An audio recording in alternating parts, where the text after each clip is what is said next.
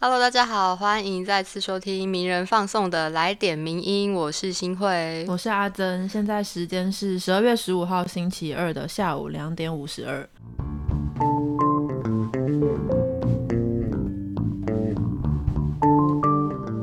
其实我们刚刚开录的时候是大概两点四十五的时候，那我们就是因为随着台北的天气一直这样每况愈下，然后今天呢过敏来到一个新的极致，我们刚刚重录了很多次，因为头脑不好使。对。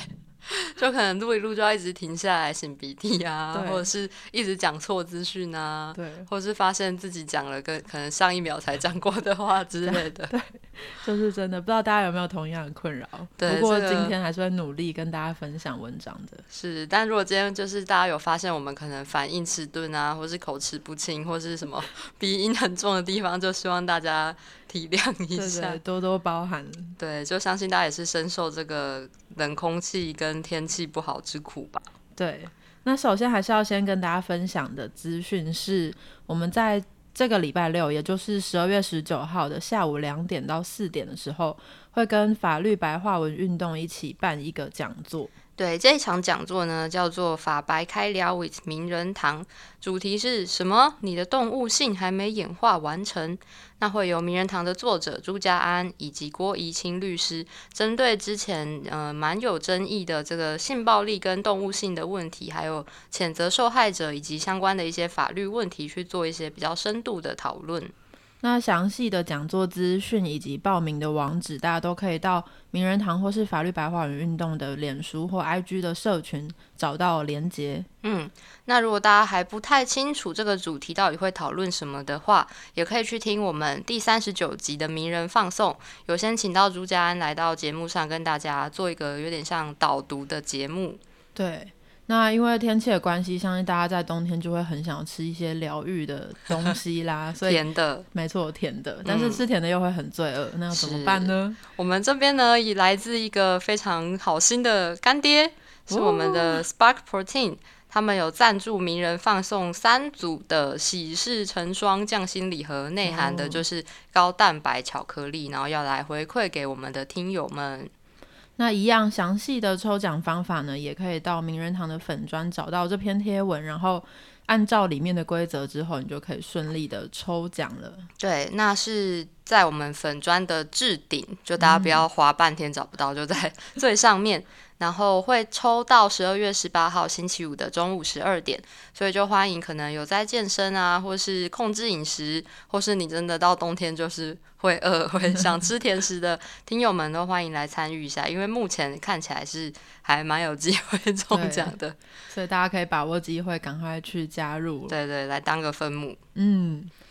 那今天第一篇文章呢，要跟大家分享的是有一个新闻是在前一阵子呢，台南的某一间国小。他们在校校内设置了一个包青天的三铡刀 Q 版大公仔。对，那时候其实只有一家媒体报，也算地方新闻。嗯，然后就是说这个大公仔呢，要当做学校法制教育的教材，而且还说就是萌翻。这样子很萌啦，对，然后是 Q 版大公仔，对对对，大家可以去找那个图片。可是因为是后来有立委关注到这件事，然后也开始引发了一些包青天适不适合当做法治教育素材的后续讨论。那这篇文章呢，是我们的作者陈明峰的，标题叫做《校园社青天三铡刀萌 Q 公仔，真能达到法治与品格教育吗？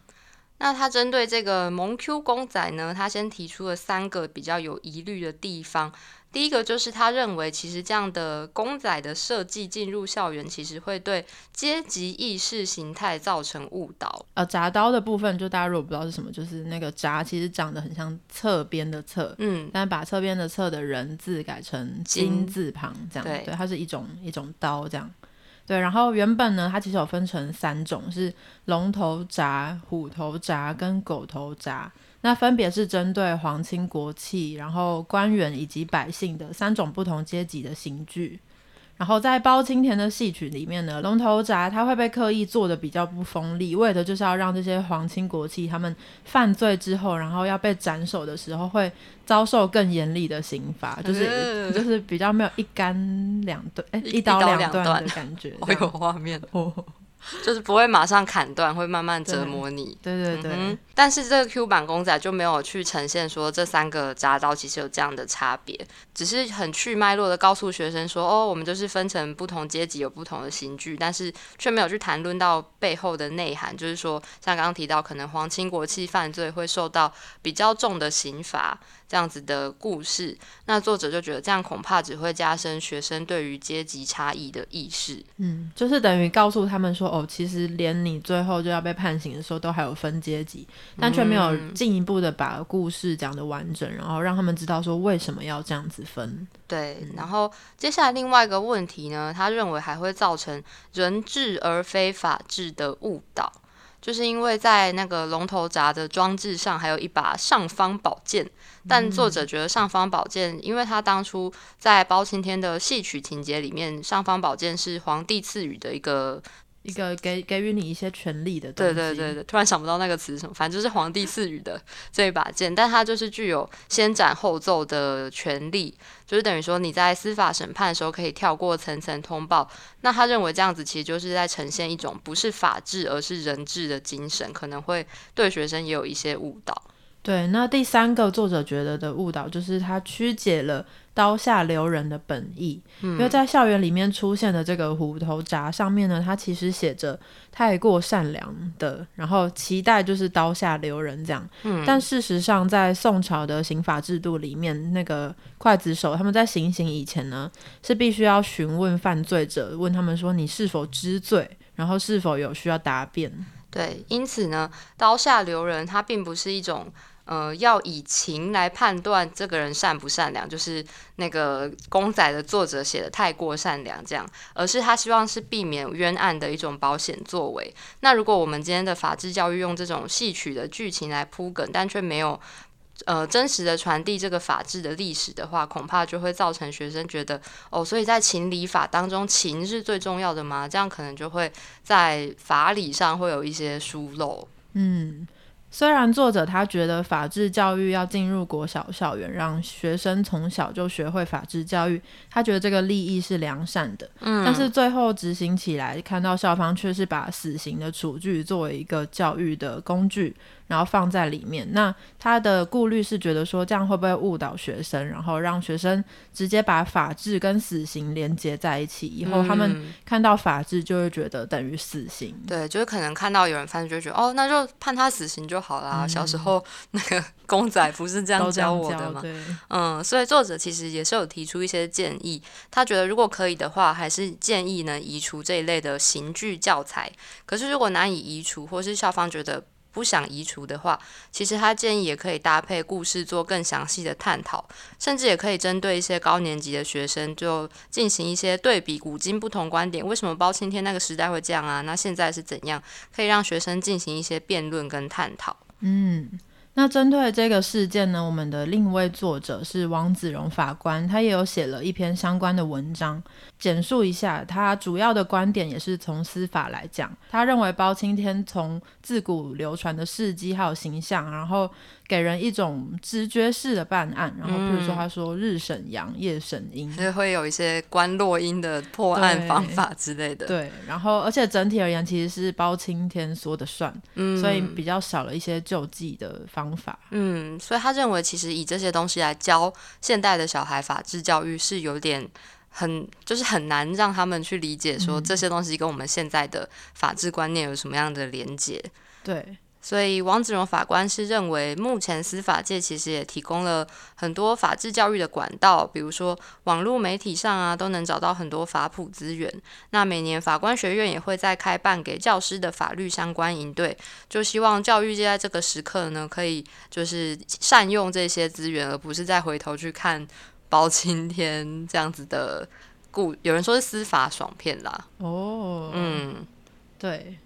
那这两篇文章，刚因为王子荣法官的文章时间的关系，无法详细介绍，我们一样放在节目简介栏里面。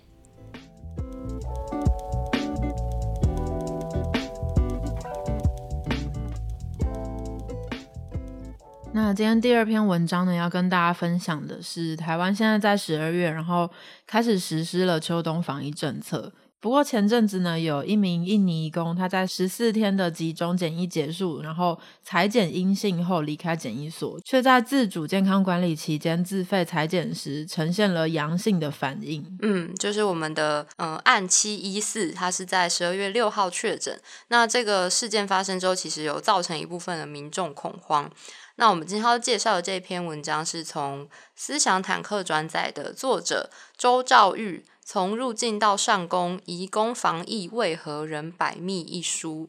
那虽然疫情指挥中心他们在十一月底的时候就有宣布，从十二月四号开始要全面暂停印尼籍移工入境两周。然后为了就是要因应印尼越来越严重的这个疫情，对。不过这篇文章主要要探讨的呢，还是在于就是大家都很担心移工会不会造成防疫破口。嗯。那这篇文章会比较针对这个七一四这个事件，这个移工的引起的背后，其实医管公司啊，以及移工的健康管理相关事项。那什么是医管公司呢？其实就是因为在移工来台工作的流程中，在一开始入境之后，还要先完成健康检查才可以开始工作，所以他们在等待健康检查结果的期间，会需要一个临时的居所。那通常中介公司或是雇主会为了要节省成本，就交给专业的医管公司处理。可是很多时候，他们提供的这种临时住所，就是可能连床都没有，甚至。有报道指出，因为疫情影响，很多移工来台的时候必须先集中检疫嘛。但在集中检疫所，反而成为他们在台湾工作期间过得最像人的日子。哇！所以这些移工他们入境之后的等待期的生活环境非常恶劣的这个问题呢，在按七一四确诊之后，也终于受到越来越多的重视。嗯，然后劳动力发展署他们就发表了有关于医管公司移工宿舍调查的报告。然后结果，在接受调查的二十一家医管公司宿舍里面呢，居然有多达是十家不合规定的。嗯，所以才会发生像刚刚说的，甚至是在集中检疫的这段期间，是他们在台湾过得比较舒适的时候。那其实除了这种。刚刚提到比较有问题的短暂停留的住处之外，移工开始正式工作后的住宿也经常有卫生条件不良的情况，比如说可能一个宿舍里面有几十个人住在一起呀，然后每个人也没有自己的呃柜子或是个人空间等等。那虽然作者说，虽然提供一人一房也许太不可行了，但增加移工的每人平均住宿空间、改善卫浴设备等，绝对是非常重要而且务实的防疫措施。就尤其在现在这个时期，应该是要非常重视的。嗯。而且今年四月，新加坡移工的宿舍也爆发了群聚感染。嗯，那像是日本呢，他们其实也发生了很多起是外国人为主的大型群聚感染。就是这些外国人是包括，例如说移工啊，然后他们的技能实习生，或者是以工作为主要目的，然后留在那边的留学生，人数甚至是超过了百人以上。也是对日本各地的地方政府造成了非常沉重的防疫压力。对，所以作者就有提醒，他觉得虽然大部分国家引进移工的目的都是为了要补充本地可能劳动力缺乏的部分，但是如果轻忽移工的健康管理事务的话，只要像刚刚提到新加坡或日本这样子爆发大型感染事件，而造成雇主可能还得。缩小生产规模，甚至停工，甚至最严重可能造成社区感染的话，最终受到损失的依然是雇主跟就是我们的国家。嗯，所以整体而言呢，作者他觉得说。虽然目前主管机关是用这种方式，但他觉得这是比较短期的，就是以定期检查的这种作为是比较消极的，嗯，或者是禁止特定国家移工来台湾，虽然可以解决目前的问题，但毕竟台湾很难在短时间内完全脱离对移工的需求，所以还是他觉得要从根本的方法去想。嗯，那根本的方法是什么呢？作者最后就有提出一个，他觉得应该要思考将检疫期程提前的可行性。也就是说，他认为可以请机关署派员到主要移工来源国，去协助当地中介进行符合我国标准的裁剪，就可以避免移工虽然具有登机前三日的阴性检验证明，却于来台裁剪后又转变为阳性的案例一再发生。嗯，就是不不只是只是暂停印尼籍移工过来，更是有一些比较积极的方法。对，但也许大家听到这边也会觉得，嗯，这可行吗？但是总是提出一个解决方法，我们可以思考看看，怎么样会更能解决现在的问题吧。